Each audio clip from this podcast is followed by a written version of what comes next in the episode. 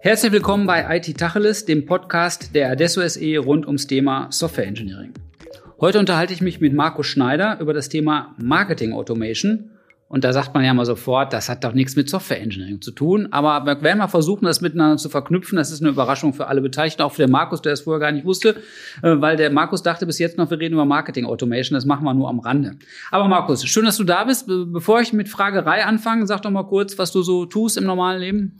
Ja, hallo Volker. Ähm, ich bin ähm, Marketing Automation Manager bei der Adesso und ähm, im normalen Leben wohne ich in Wanne-Eickel, bin 36 Jahre alt, Familienvater, ganz neu.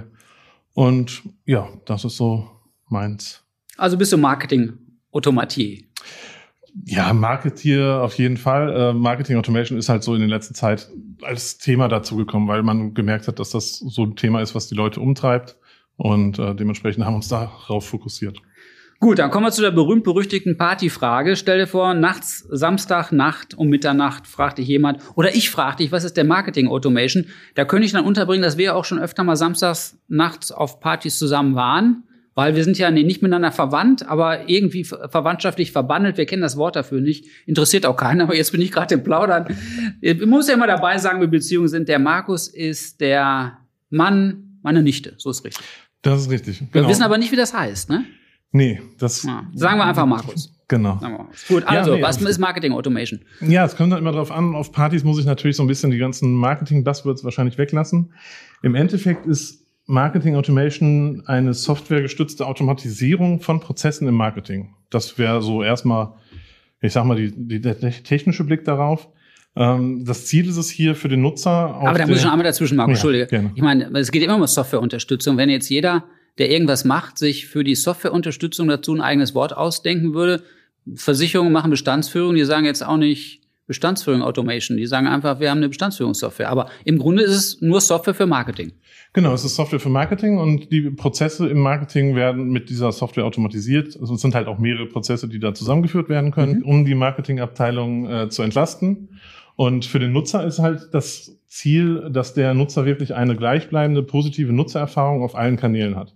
Man kennt das ja, wenn man was kaufen möchte, dann ähm, guckt man sich verschiedene Kanäle an, wird auf verschiedenen Kanälen mit Werbung bespielt und ähm, da sollte es halt automatisiert eine möglichst gute, gleichbleibende Customer Journey sein. Das ist für Softwareingenieure ja so ein undankbares Tätigkeits- und Wirkungsfeld. So mit, mit Marketiers und, und Vertrieblern Projekte zu machen. So die, die Softwareentwickler, die ich kenne, finden das jetzt nicht so super attraktiv, weil man immer mit so viel Buzzwords und schillernden Begriffen zu tun hat Sprache. und auch immer Geschuldige ja. dafür gesucht werden, dass irgendwelche Vertriebsziele nicht erreicht werden. Äh, vielleicht liegt es auch daran, dass Marketing Automation so ein Hype ist. Oder warum ist es denn Hype? Fragen wir mal erstmal neutral. Interessiert ja gerade viele Leute, ne? Es fliegt einmal alle Nasen lang um die Ohren. Ähm, also ich glaube, wichtig ist halt wirklich dieser Aspekt, dass man die, das Marketing und den Vertrieb näher zusammenbringt und besser connected, dass die einmal erstmal miteinander sprechen. Das ist schon oft ein Problem. Ähm, und das, die Marketing Automation ähm, qualifiziert Leads vor. Das heißt, ähm, die Nutzer, die auf eine Website kommen, ähm, werden durch ihre Interaktionen weiter qualifiziert. Und wenn die dann qualifiziert genug sind im Marketing, so dass der, dass die Marketing-Mitarbeiter sagen, alles klar, mhm. der würde jetzt gerne das Produkt kaufen, dann geben wir das an den Vertrieb. Das machen die immer schon, aber bisher so mit, mit Excel, ne, oder? Genau, das machen die mit Excel-Tools, das machen die mit ähm, E-Mail-Listen und ähm, das wird alles in so eine Marketing-Automation reingespielt. Da kommen dann die Softwareentwickler, ähm, die müssen quasi dafür sorgen, dass die, die Systeme erstmal miteinander sprechen können. Da ist ja meistens ein CMS und ein CRM und ähm, die werden mit der Marketing Automation verbunden, damit man halt nicht mehr diese Excel-Listen rausziehen muss, die händisch pflegen muss und so seine Daten in der Marketing Automation pflegen kann und kontinuierlich anreichern kann. Kannst du so ein paar wichtige Funktionen von so einer typischen Marketing-Automation-Lösung sagen, damit man es vielleicht noch ein bisschen greifbarer hat? Ja, also das Wichtigste gerade im äh, B2B ist das Nurturing ähm, der Leads, diese, diese Weiterqualifizierung. Das heißt, dass der Lead erst dann an den Vertrieb geht und auch erst die Arbeit für den Vertrieb macht, wenn der Lead weit genug qualifiziert ist. Sonst ähm, gibt's halt das normale E-Mail verschicken, also E-Mail-Kampagnen kann man machen. Ähm, die können dann auch ähm, ja, der Content dafür wird über Templates automatisch eingespielt. Das heißt, ich lege mir einmal Templates an und kann die immer wieder nutzen, bin dementsprechend auch schneller als Marketing äh, und ähm, kann das machen. Da, sonst kann ich natürlich sehr viele Kanäle anschließen. Also es gibt äh, Marketing Automation, die auch Social Media bespielen können. Ähm, es gibt Marketing Automation, die Personalisierung auf Websites ermöglichen, so dass ich halt wirklich den Content nicht nur in E-Mails tauschen kann mhm. oder auch, also man kennt das ja, man kriegt eine E-Mail und da steht dann drin, sehr geehrter Herr Volker Grun und denkt sich, oh, die kennen mich. Äh, Denke ich immer noch. Schritt, Schritt, Schritt weiter ist es dann halt, wenn du dann auch wirklich den, den Content auf der Website personalisiert hast. Das heißt, mhm. würden wir beide auf die Adesso gehen ähm, und auf adesso.de hast du dich identifiziert als interessierter Benutzer für ähm, IT-Themen und ich für Marketing-Themen, würde ich eher Blogbeiträge zum Beispiel von Marketing-Themen kriegen und du von Blogbeiträgen. So mhm. hast du, kannst du den Nutzer besser steuern. Mhm. Und hat unmittelbar was mit Personalisierung zu tun, das leuchtet ein, aber die Verwaltung des ganzen Contents dahinter und die Individualisierung der Ansprache, das fällt ja so insgesamt in diese Ecke User Experience, Customer Journey. CRM genau. hast du schon gesagt, Customer Relationship Management Systeme, Content Management Systeme hast du auch schon gesagt. Gibt es denn ausgeprägte Marketing-Automation-Systeme, die man da so als Building Blocks hat, oder muss man so Systeme von Grund auf bauen? Oder gehören die zu den Suiten der Customer irgendwas dazu? Genau, alle Großen haben äh, eine Marketing-Automation-Lösung im Portfolio. Das heißt, ich kann die SAP Marketing Cloud nehmen, ich kann die Salesforce Marketing Cloud nehmen. Ähm, Microsoft Dynamics hat eine Lösung, ähm, kleine Lösungen wie HubSpot, äh, spezialisierte Lösungen wie äh, gibt's im Endeffekt mittlerweile auch schon wie am Sand am Meer. Also wir haben im Portfolio bei Adesso, ich würde mal sagen, mindestens zehn Stück mhm. ähm, und decken damit, glaube ich, schon den, den größten Bedarf ab. Okay. Wie läuft denn so eine Zusammenarbeit ab? Da hat man jetzt Marketing dabei, man hat Sales dabei, dann hat man ja irgendwann IT dabei, die IT-Menschen, wir sind ja im IT-Tacheles, Software Engineering Podcast, die IT-Menschen sagen ja sofort, wir müssen nicht nur Entwickler dabei haben, sondern vielleicht noch einen Architekten, wir müssen auf jeden Fall auch hinterher auf Betrieb achten. Hm schon eine bunte Schar, die man zueinander bringt. Wie, wie kriegt man den Flutzirkus denn gebändigt? Ja, definitiv. Also ich denke, am wichtigsten ist am Anfang, dass man einfach guckt, wo ist der Status quo. Wir haben da so ein, so ein Reifegradmodell, ähm, wo wir mit verschiedenen Fragen im Endeffekt erstmal abfragen, wie weit ist das Unternehmen im Bereich Marketing, wie weit ist das im Bereich Vertrieb ähm, wie weit ist es im Bereich IT? Was für Systeme gibt es? Welche Systeme sind im Einsatz? Was macht Sinn, wie zu verbinden und welche Systeme sollten miteinander sprechen? Und wenn wir dann diese Status Quo-Analyse gemacht haben, dann geht's los. Dann arbeiten wir meistens mit dem Marketing, weil das oft der Treiber ist. Das Marketing sagt, wir hätten gerne so eine Lösung. Dann arbeiten wir mit denen zusammen und gucken, was sind die Ziele? Welche Ziele sollen erreicht werden? Was ist die Strategie, um diese Ziele zu erreichen? Wenn wir die Strategie festgelegt haben, dann kommt meistens der Teil, der dann softwarelastiger ist. Da heißt es dann, welche Lösung bauen wir ein. Ähm, oft ist es halt so, dass wenn man sagt, ich habe jetzt schon ein Microsoft CRM, ist es meistens naheliegend zu sagen, wir gucken uns zumindest auf jeden Fall die Und die CRM-Anbieter sagen, du sagst, die CRM-Anbieter, die großen zumindest, die haben immer irgendwas dazu im Portfolio. Genau. Oft ist es auch so, dass die Kunden das schon als Lizenz liegen haben, weil sie da dabei gekriegt haben, aber einfach nie genutzt haben. Mhm. Das heißt, ähm, es macht definitiv Sinn, mal zu fragen, ob die nicht das schon mitlizenziert haben, dann müssen sie es fast nur noch aktivieren, äh, verbinden und dann kann man schon mit so einem Projekt starten. Genau, dann kommt zur Implementierung und Konfiguration. Und wenn das quasi durch ist, wenn man die Lösung nutzen kann, dann sind wir halt so, fangen wir wieder an quasi mit der Marketingberatung. Da geht's dann los, dann setzen wir Kampagnen auf, konzipieren Kampagnen, so dass man im Endeffekt alles, was man vorher händisch in vielen verschiedenen Tools gemacht hat, man hatte ein E-Mail-Tool, man hatte ein Social-Media-Tool, man hatte vielleicht schon irgendwie die Leads irgendwie verwaltet. Das wird alles dann da drin gemacht. Man macht sich Gedanken, was für Kampagnen möchte man zukünftig weiter behalten, die man vorher auch hatte und welche neuen möchte man halt auch. Oft ist es so, dass man diese Leads, man hat einen Pool an Leads, die nicht qualifiziert sind und dann lässt man gezielt Kampagnen darauf laufen, sodass das immer weiter genurtured wird und ähm, die am Ende dann so weit sind, dass die an den Vertrieb übergeben werden können. Das Ganze wird immer optimiert, getestet und ähm, reported im Optimalfall, so dass man sehen kann, was hat das für einen Uplift gebracht und was kann man für Stellschrauben drehen, damit es noch einen besseren Uplift gibt. Hört sich für mich auf jeden Fall an wie eine Sorte Software-Systeme, die man tendenziell eher agil entwickelt. Oder? Ja. Ich bin unsicher. Man, man oder am Ende heißt mal, hört sich für mich so an, aber ich weiß ja nicht so richtig. Ja, es geht, es geht beides. Es hat natürlich immer ähm, eine Agil ist natürlich immer von Vorteil. Es geht aber auch äh, klassisch, ähm, weil man ja schon weiß, was man für Systeme hat, welche Systeme man wie anschließen muss und welche, welche Reihenfolge man da machen kann. Also da sind wir sogar mhm. relativ flexibel. Ähm, wichtig ist erstmal, was möchte der Kunde mit, seinen, mit seiner Lösung erreichen und welche Ziel verfolgt er. Solche Projekte wecken doch beim Projekt durchführen auf der Kundenseite typischerweise jede Menge weiteren Appetit. Da das fängt man einmal mit an und dann erkennt man erstmal, was man da, was damit geht und ja, und auch was nicht geht. Das ist halt und auch, auch was nicht ne? geht. Also, ja, das ist das, Gegenteil von Appetit dann, ne? oder? Ja, aber dann, dann ist es halt der Schmerz, der die dazu bringt, dann nochmal irgendwie ihr CRM zu überdenken oder das mal abzudaten, das mal in die Cloud zu bringen, wie auch immer, ähm, weil sie einfach sehen, wir haben super viele Datensilos und ähm, wir müssen da einfach ähm, was tun, damit wir das, damit die Datensilos nicht da bleiben, sondern dass wir halt wirklich, ja, die ganzen Daten, die immer mehr gesammelt werden, dass die halt auch einfach ähm, wirklich zusammengeführt werden können und dann auch genutzt werden können, so dass man nicht sagt, wir haben super viele Daten, gerade im Versicherungsbereich zum Beispiel, die haben immer super viele Daten, ähm, können die aber wenig nutzen, weil sie auch nicht die Einverständniserklärung zum Beispiel ja, eingeholt ja. haben. Ähm, da gibt's immer von Branche zu Branche unterschiedliche Probleme. Manche aber Datenschutz ist überall gleich, oder?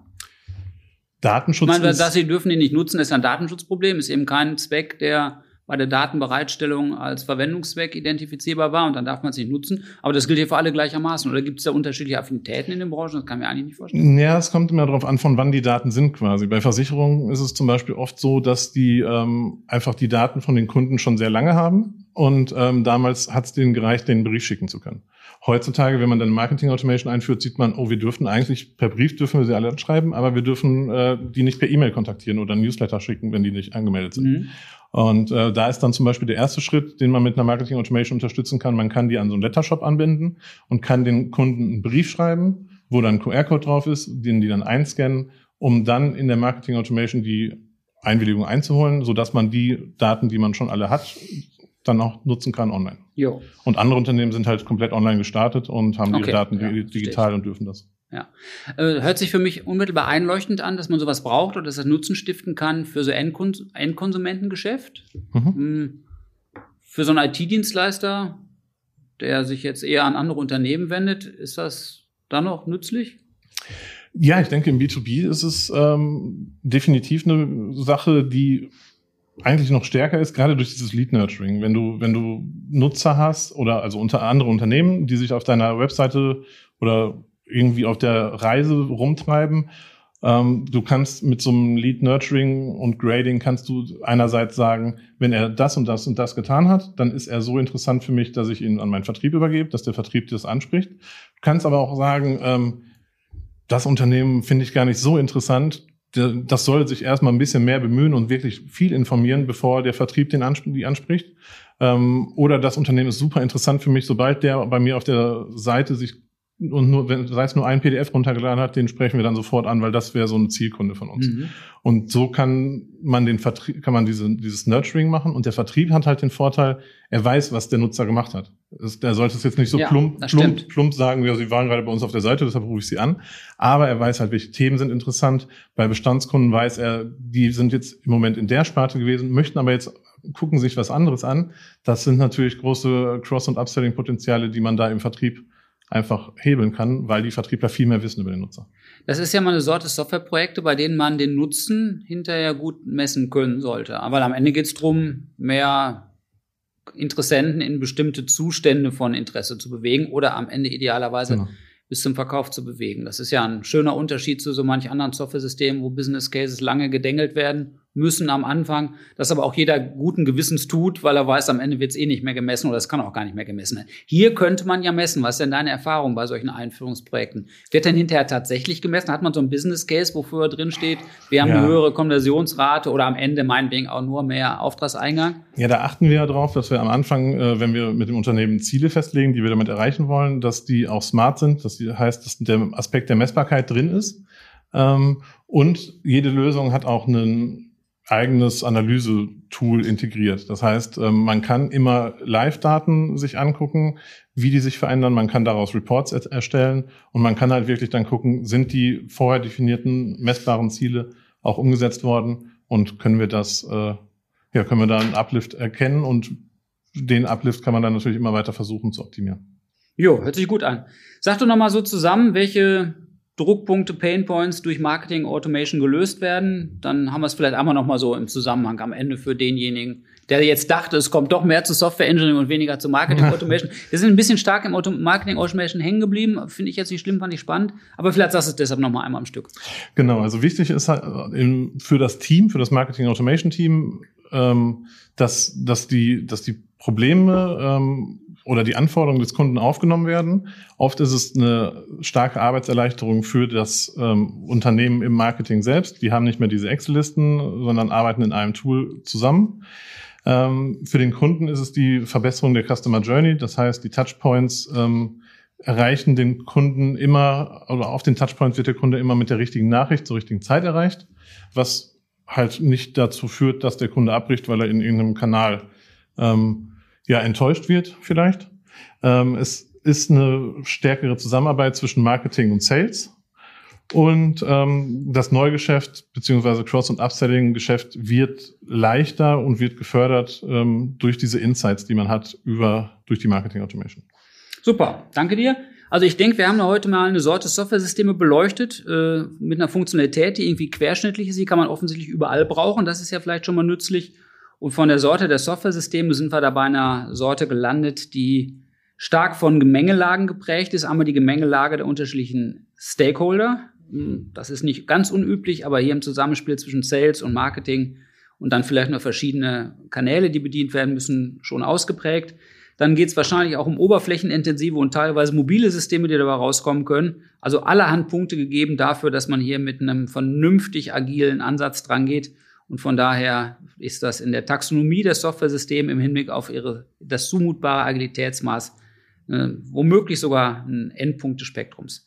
Markus, Dankeschön. Hast du noch Literatur, äh, in die der Leser und die Leserin reingucken oder meinetwegen auch nicht gucken, sondern hören kann? Die Frage, ob es noch Literatur ist, also hin, URLs gelten auch. Ja, also wir haben natürlich auf unserer DX Adesso-Seite ähm, haben wir Inhalte, wo man das nachlesen kann, wo man auch Personalisierung zum Beispiel live erleben kann.